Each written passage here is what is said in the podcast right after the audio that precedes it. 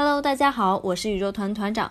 在上一期的内容当中呢，团长主要给大家讲了英语不好的朋友们到底能不能做跨境电商，相信已经解决了一些小伙伴的困惑。今天的这一期课程呢，团长会带领大家一起了解一些我们的跨境电商平台，也就是如果我们要创业，应该选择什么样的平台呢？首先，第一个，相信绝大多数的人都是知道的，是亚马逊平台。没错，就是世界首富姐夫家的亚马逊。这个平台的实力呢，绝对不容小觑。在昨天那节课中呢，团长也提到了一个数据：亚马逊美国站点中，咱们中国的卖家数量占到了四成，最高的是西班牙站点，咱们中国卖家居然占到了近一半。要知道，亚马逊在全球开放了十几个站点，这些站点分分钟都可以挖掘到商机。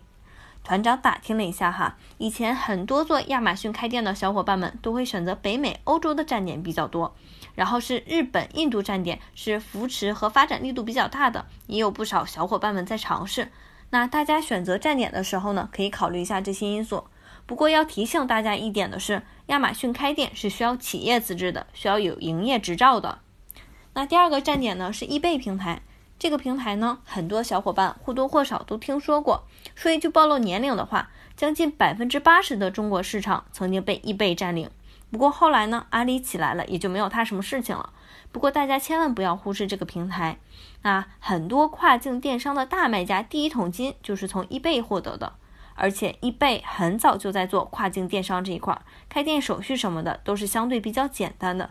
但是做易贝生意需要注意的一点就是，易贝特别偏心买家，所以售后什么的是需要特别特别注意的。那第三个平台呢是卫士，团长毫不夸张的说，这是一个被咱们中国卖家占领了的电商平台。我之前看到一个研究报告，说卫士上也有百分之九十四的商家来自中国。那这个平台呢，主要是靠低价取胜，很多的日用小商品是在这个平台很受欢迎的。不过没有接触这个行业的小伙伴应该会比较迷惑，没有听过这个平台。那卫士呢是主打的是移动端 APP，在美国和欧洲是很受当地民众的喜欢的。而且卫士是苹果和安卓手机下载量最大的购物应用程序之一，它的位置呢是一直排在前五位的。这个排名估计国内也就只有拼多多可以媲美了。那今天这节课呢，团长主要介绍了亚马逊、易贝、卫士三个平台。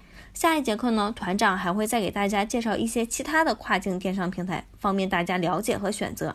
如果大家有任何问题和建议，欢迎在下方的评论区留言或者给我发私信，团长看到之后会及时给大家回复的。那这节课就到此结束了，感谢大家的收听，我们下期再见。